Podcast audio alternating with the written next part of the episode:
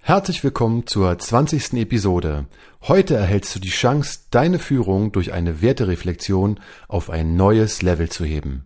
Ich wünsche dir viel Spaß dabei, dich inspirieren zu lassen.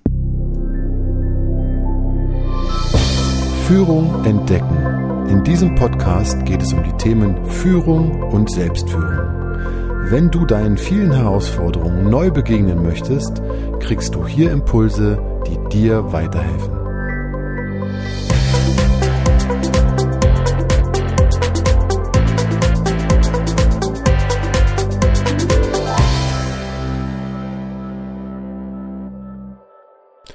Mein Name ist André Motzkus und ich helfe dir als Führungskraft dabei, dass du dich in dieser Rolle wohlfühlst und mehr Spaß an Führung entwickelst. Dies lässt dich effektiver und somit erfolgreicher führen und macht dich unabhängiger von äußeren Umständen.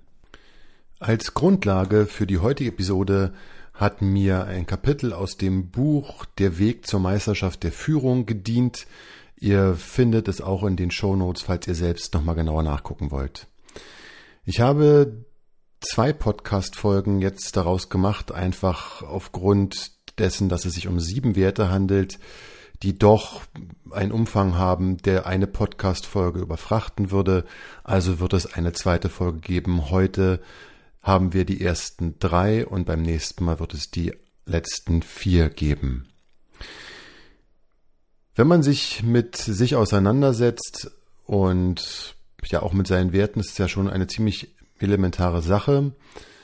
Und es ist wichtig, sich mit der inneren oder seiner inneren Haltung auseinanderzusetzen, einfach deswegen, weil es nach meiner Erfahrung sehr große Auswirkungen hat oder einen wesentlichen Unterschied macht, wie die innere Haltung ist zu vielen Dingen. Das zeigt sich im Kleinen, aber zeigt sich vor allem dann, wenn es nachher ähm, um Stress geht oder wenn nachher die Belastung größer wird oder wenn wichtige Entscheidungen getroffen werden müssen, dann kommt die innere Haltung ganz klar zum Tragen, aber auch schon im kleineren und die Auswirkungen, die daraus folgen, sind ja gehen hin bis zu massivsten Auswirkungen, wie das Tage anders ablaufen, dass man sich anders fühlt, dass man andere Gedanken hat, Soweit kann das alles gehen. Deswegen ist das sehr wichtig aus meiner Sicht. Und ja, die innere Haltung ist halt auch eine, eine Quelle und eine Triebfeder ganz einfach für das äußere Verhalten. Und ähm, sie beeinflusst halt ja, alles, was wir, alles, was wir tun. Und ich nehme jetzt nur mal ein Beispiel, wenn ich eine Opferrolle einnehme, zu der gleichen Sache nehmen wir an, ich habe eine hohe Fluktuation oder einen hohen Krankenstand und ich begebe mich in eine Opferrolle und sage halt, ja, ich kann nichts machen, ich habe ja so einen hohen Krankenstand und ja, ist ja außerhalb out of my hands, ist nicht irgendwie, hat nichts mit mir zu tun, ähm, ich kann nichts tun, ich bin machtlos, dann ist das halt eine Haltung oder ich habe sehr viel zu tun und es ist alles zu viel ähm, und die anderen sind schuld, wie auch immer. Ich will das gar nicht verurteilen, aber will nur einen Unterschied deutlich machen. Menschen, die sich in so einer Situation oder in so einer Lebenswirklichkeit wiederfinden, sind, ja, tut, also tun mir leid, hört sich nach Bedauer an, das ist nicht gemeint. Ich habe eher Respekt davor, in was für einer Situation sie sich befinden und sie haben mein volles Mitgefühl an der Stelle. Jedoch gibt es eine andere Haltung, die sich auch anders auswirkt, nämlich die, und es sind jetzt einfache zwei Worte, ich übernehme Verantwortung. Was steckt dahinter? Wofür nehme ich, übernehme ich Verantwortung? Ich nehme über Verantwortung dafür, für mich, für meinen Handlungsspielraum, für meine Handlungswirksamkeit und auch dafür, wie, wie Dinge laufen. Das heißt nicht, dass ich alles sofort und mit einem Klacks ändere. Das heißt aber, dass ich immer wieder ganz viele kleine Schritte unternehme, die dazu führen, dass eine andere Wirklichkeit für mich entsteht und ich beklage mich nicht einen Moment, sondern überlege nur, hey, was kann ich tun? Wie ist der nächste Schritt? Wie ist das Beste, wie ich, was ich aus der Situation machen kann? Wo sind meine Handlungsspielräume? Muss ich was absagen?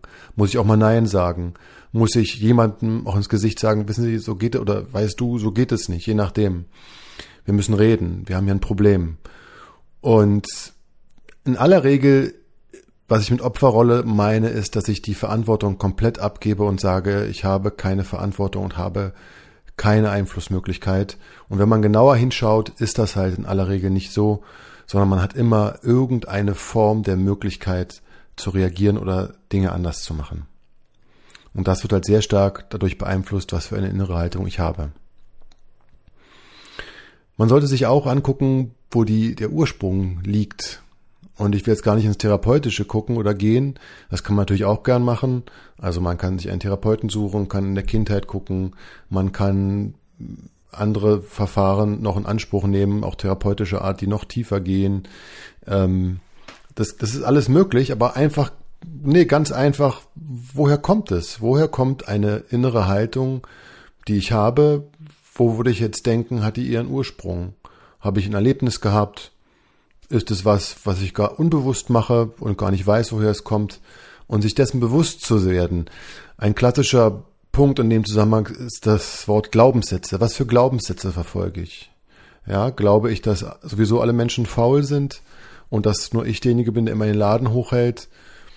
Glaube ich, dass, dass alle Menschen fleißig sind und nur verhindert sind oder irgendwie gerade die Pace nicht auf, auf, auf die Straße kriegen? Was glaube ich? Und was ich glaube, was ich für Glaubenssätze habe, macht halt einen Unterschied. Ich kann auch mein Handeln reflektieren und kann gucken, okay, wo komme ich denn mal aus meiner Komfortzone? Wo wird's für mich denn mal, ja, nicht so sicher? Auch wenn ich schon zehn Jahre dabei bin, wo kann ich mal aus meiner Komfortzone rausgehen, über meinen Schatten springen, um bei diesen Metaphern zu bleiben ähm, und einfach mal aus mir raustreten und mal gucken, ob ich nicht einen, einen neuen Schritt gehen kann. Wo kann ich, wie gesagt, einfach auch mal Nein sagen? Wo kann ich Strukturen schaffen, die die Veränderung bedeuten? Und die dem Team und mir dienen, anstatt sie von anderen automatisch schaffen zu lassen. Und wo kann ich vielleicht auch einen Verzicht einkalkulieren? Der Verzicht eines Kunden, der Verzicht von einem Status, der Verzicht vielleicht auch von Geld, ich weiß es nicht, der Verzicht von gewissen Sicherheiten. Wo kann ich das einkalkulieren, aber nicht um zu verzichten, das ist nicht der Sinn, sondern einfach deswegen, weil ich dafür etwas bekomme, was mir mehr wert ist langfristig und was mir mehr dient. Das ist der eigentliche Grund.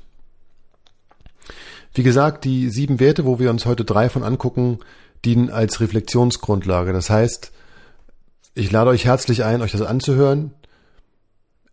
Ähm, und ich wollte gerade sagen, ich habe nicht die Weisheit mit Löffeln gefressen, das meine ich auch so, sondern ich glaube, dass ich einfach nur sozusagen der Sprecher bin, der jetzt gerade diese Sachen einfach mal sagt, aber bei jedem Wert davon würde ich genauso wie jeder andere auch vermutlich Sachen entdecken, wo ich sage, okay, darüber könnte ich nochmal nachdenken. Also ich komme nicht als, als Wissender, der das komplett durchdringt und alles sowieso besser weiß, sondern ganz bewusst als Einladender zum Nachdenken. Nämlich nachzudenken, was macht es in meinem Alltag für einen Unterschied oder was könnte es machen oder was könnte ich tun, um einfach mal für mich daraus einen Unterschied zu generieren, der mir dient. Der erste Wert ist Sinnhaftigkeit. Also Ziele sollten einen nachvollziehbaren Sinn haben und auch Sinn geben. Excel-Listen zu produzieren oder Sachen zu machen, die man schon immer gemacht hat, weil man sie halt tut, sind in aller Regel nicht, nicht wirklich sinngebend. Ja, und der Sinn kann sein, dass einfach mal dem Unternehmen es dient und damit auch dem Überleben des Unternehmens und damit auch dem, ja, dem Sicherung des Arbeitsplatzes. Das sind alle Aspekte, die das, dieses ähm, machen kann, aber Sinn ist nach meiner Erfahrung sehr unterschiedlich. Deswegen muss man halt gucken, was für den einzelnen Sinn ergibt. Und man sollte halt auch in dieser Sinnhaftigkeit vorangehen. Also man sollte gucken, dass man seinen Alltag so gestaltet, dass dort einfach mal sehr viele Aufgaben sind, die wirklich einen Sinn ergeben und sich dessen auch immer wieder hinterfragen, was ich da tue. Macht es jetzt Sinn so? Kann man das nicht anders machen? Ja, und ähm, kommt da vielleicht auch ein Vorschlag von jemandem, den ich es aufnehmen kann, auch wenn er vielleicht Aufwand bedeutet, weil er einfach mal eine Systemumstellung bedeuten würde, weil es einmal wirklich viel Aufwand wäre und dann, dann müssten wir es, aber dann würde es sinnhafter sein für, für die meisten, weil wir würden Zeit sparen, wir, es würde der Unternehmung dienen oder es würde uns als Team dienen. Also einfach gucken, da auch offen zu sein und auch die Sinnhaftigkeit dessen, was man selbst halt auch tut, da voranzugehen und darauf zu achten, dass da viel Sinnhaftigkeit für einen selbst einfach vorhanden ist. Auch gerne Sinnhaftigkeit erklären und aufzeigen, warum wir das machen und warum wir das nicht anders machen. Auch den Nutzen erklären, für wen das Nutzen hat. Und ähm, ja, muss ja nicht immer für das eigene Team sein, kann auch für ein anderes Team sein. Aber wenn es dem gesamten, der gesamten Unternehmung dient, kann das schon ein wichtiger Punkt sein. Manchmal braucht man auch ein bisschen mehr. Also da braucht man auch noch andere Punkte.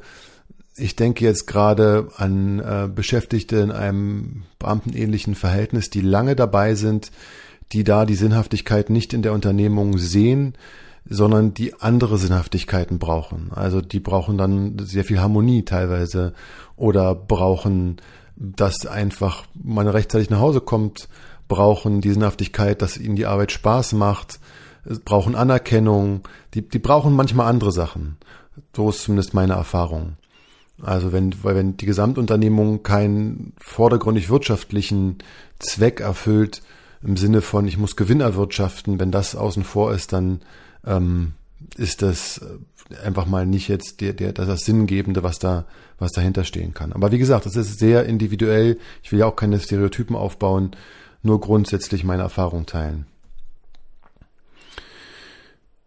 Sinn ist auch immer ein Ausdruck von Respekt, dessen sollte man sich bewusst sein. In dem Moment, wo ich eine sinnvolle Aufgabe verteile, ich kann mich als Lehrling daran erinnern, dass ich es gehasst habe, unsinnige Aufgaben zu machen, nur weil es ein Geselle der Meinung war, er müsse mir doch mal zeigen, dass ich fege und dass ich stemme.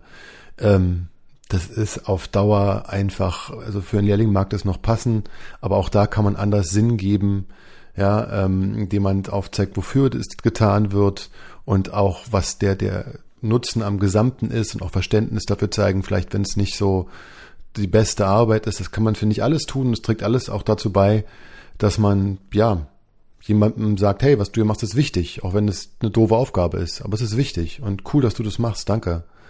Selbst wenn man da irgendwie die Macht hat, es einfach zu verordnen. Und der Beitrag am großen Ganzen, zumindest ist meine Erfahrung so, trägt immer wieder dazu bei, wenn Leute das begreifen, wenn sie das sehen, wenn sie, wenn sie das Gefühl haben, hey, ich trage echt was dazu bei, das ist wichtig. Und dann auch sehen, wohin es führt und was dann am Ende rauskommt zum Beispiel, dann ist da eine ganz andere Sinnhaftigkeit gegeben und auch das ist einfach, ja, das ist Achtung und Wertschätzung und Respekt. Weil wer will schon abgehalftert werden mit irgendwelchen Aufgaben, die sinnlos sind? Das ist einfach, da fühlt man sich nicht respektiert und auch nicht geachtet.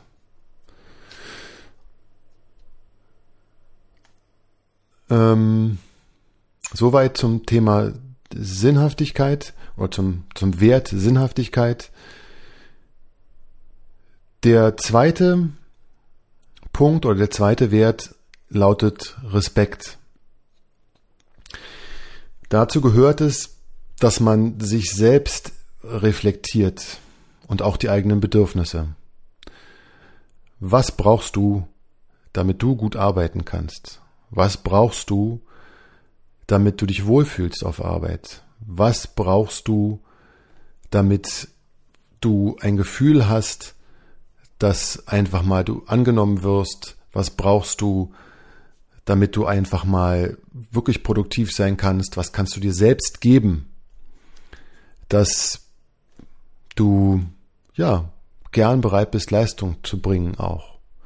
Und dieses sich selbst geben und die eigenen Bedürfnisse sich gewahr werden, ist ein zentraler Punkt, der zumindest aus meiner Erfahrungswelt nicht selbstverständlich ist und der darüber hinausgeht, wie, wie viel Geld ich verdienen will und ob ich einen Dienstwagen oder ein anderes Gimmick brauche oder das geht einfach darüber hinaus. Und zwar, was brauche ich halt auch wirklich so im, im Miteinander und was brauche ich im täglichen. Da sind diese grundsätzlichen Sachen, wie Geld schon geklärt. Hm, Respekt ist auch aufeinander Rücksicht nehmen. Und das ist vor allem im Umgang miteinander und das ist wechselseitig. Einmal auf die Mitarbeiter Rücksicht nehmen und gucken, dass man ihnen entsprechend ja respektvoll einfach begegnet, aber auch umgekehrt, dass auch die Mitarbeiter den Führungskräften mit Respekt sich begegnen. Das ist eine gegenseitige Sache und sehr fragil nach meiner Erfahrung. Wenn eine Seite den Eindruck hat, dass da nicht miteinander respektvoll umgegangen wurde oder mit einem selbst in dem Fall dann, dann kann es schon mal durchaus zu einer Gegenreaktion führen, die entsprechend ist und die dann halt dazu führt, dass sich da was aufschaukelt. Als Führungskraft habe ich die Erwartung, dass man immer den ersten Schritt macht. Dass man immer nochmal auf die Person zugeht, nochmal Respekt zollt. Nochmal bewusst meine ich. Also man sollte immer Respekt zollen. Aber nochmal bewusst und nochmal ganz konkret, auch wenn man vielleicht sich nicht respektiert gefühlt hat, ich finde, dann sollte man es eher ansprechen in einem kleinen Gespräch, also zu zweit. Und man sagt, du, das war für mich nicht okay, das hat wehgetan oder da hat mir einfach was nicht gefallen, ähm, das hat was bei mir gemacht, das war unangenehm, sich da einfach auch zu offenbaren und einfach zu sagen, dass man das so hier nicht möchte miteinander und das Commitment sich zu holen, ob man nicht in Zukunft probieren möchte, nochmal anders miteinander umzugehen und was dazu notwendig ist. Das kann man durchaus fragen. Auch die volle Aufmerksamkeit jemandem zu schenken, also der Mitarbeiterin in dem Fall, ist ähm, eine Form von, von Respekt. Und man glaubt es ja nicht, aber manche Mitarbeiter sehen die, die, ihre Chefin nur, wenn sie an ihr vorbei zischt und dann kommt noch maximal einen guten Morgen. Aber die volle Aufmerksamkeit, es geht nicht darum, dass es den ganzen Tag ist. Das kann mal zehn Minuten sein, lass uns kurz die Tür zu machen. So, ich bin da. Handy ist, ist leise, ich bin da. Alle Töne sind leise, am besten Fall was jetzt? Und wenn jemand klopft, dann macht man halt nicht auf oder sagt bitte später. Also die volle Aufmerksamkeit in dem Moment dieser Person zu geben, das ist Respekt zeigen.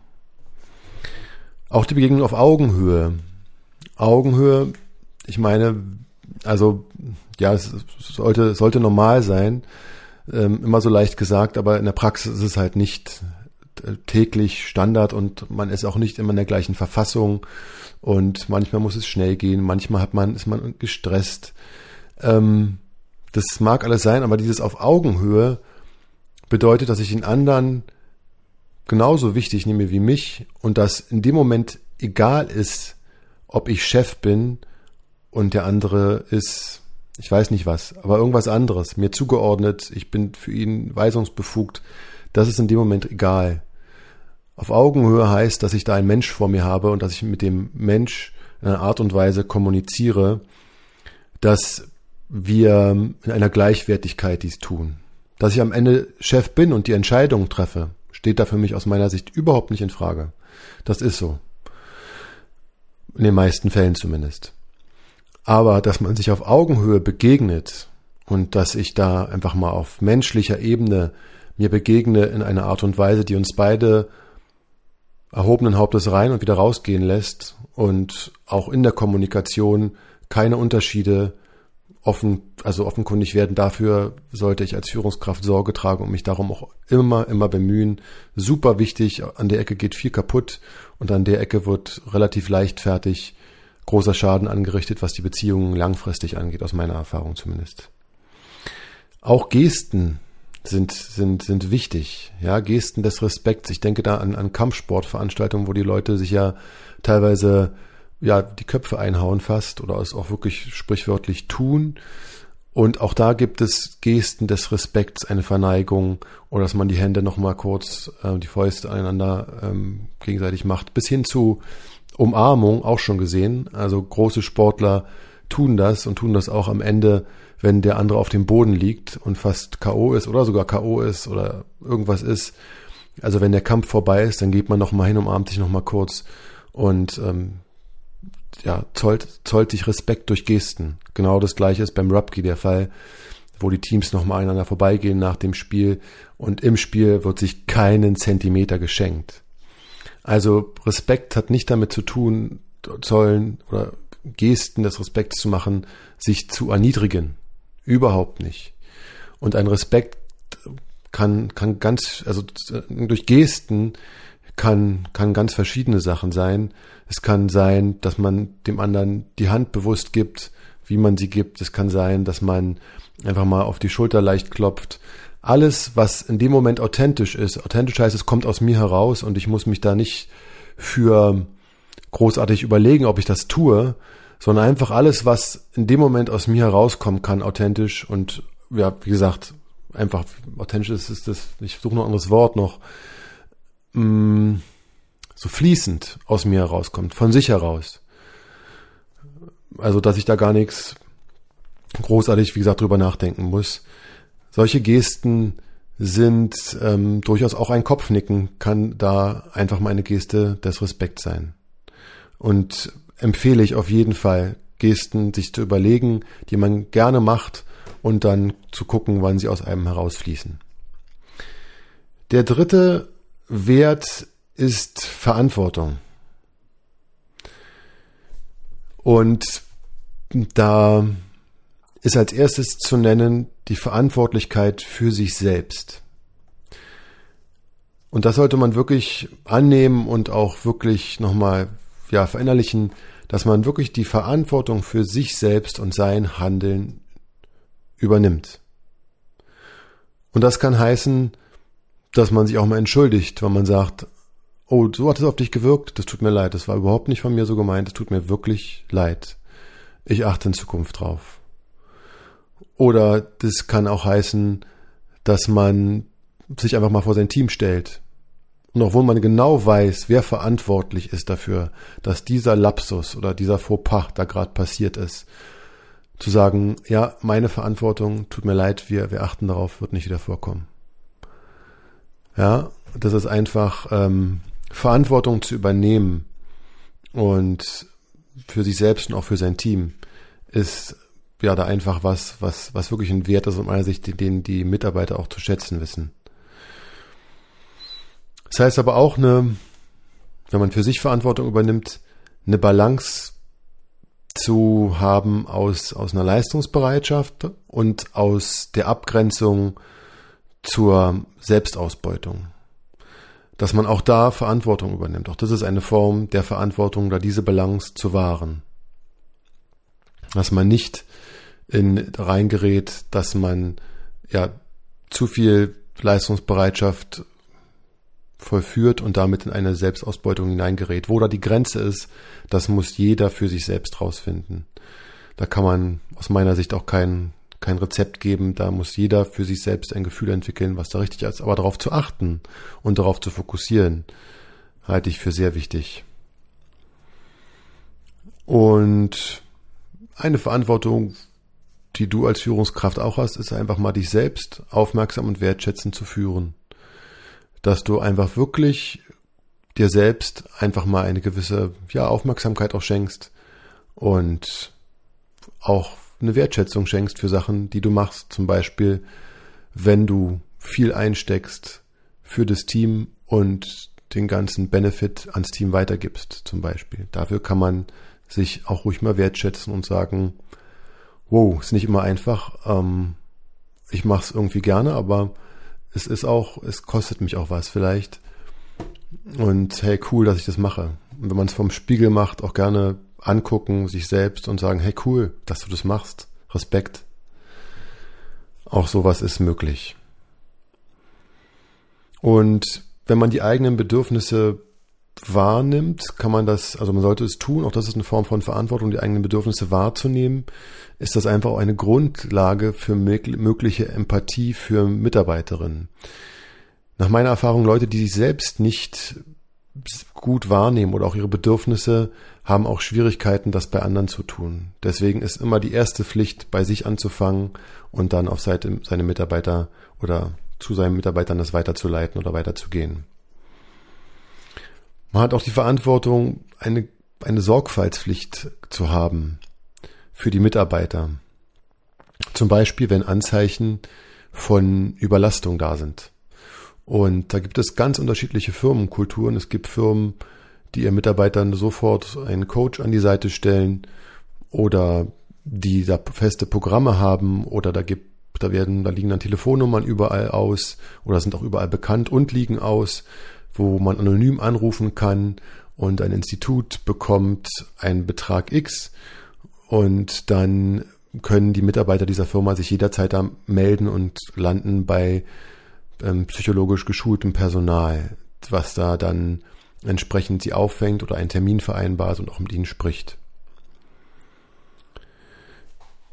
Und es gibt andere Firmen, da ist eine Kultur, da wird das bis aufs Letzte probiert zu vermeiden, beziehungsweise nicht zu zeigen. Auch das gibt es. Ähm, wo Leute wirklich ja über ihre Belastungsgrenzen teilweise gehen und es wird halt nicht wahrgenommen oder ernst genommen. Auch das gibt es. Da gibt es so abschreckende Beispiele aus dem Top-Management ähm, bis hin zu Suizid, aber jetzt ja gar nicht gar nicht so weit gehen. Ähm, es ist einfach so, dass man einfach gucken sollte, dass seine Mitarbeiter da einfach mal, dass man gut auf sie Rücksicht nimmt und in der entsprechenden Art und Weise auf sie reagiert, wenn man merkt, hey, der, ich sehe, ihn gar nicht mehr essen. Und der wird dünner oder der ist immer über, oder die ist immer übermüdet. Oder was auch immer man für Anzeichen merkt, dass man da entsprechend ein Gespräch sucht und guckt, wo man da unterstützen kann. dass die Verantwortung für Menschen und Schicksale hm, ist nicht zu trennen mit der Verantwortung für die Erreichung der Unternehmensziele. Beides ist in einem Satz zu nennen und beides ist zu berücksichtigen. Punkt. Nicht nur das eine oder nicht nur das andere. Das war die 20. Episode. Die letzten vier Werte gibt es dann nächste Woche. Wenn dir dieser Podcast gefällt, gib mir gern eine gute Bewertung oder schreib in die Kommentare. Ich freue mich, wenn du nächstes Mal wieder dabei bist. Auf Wiederhören.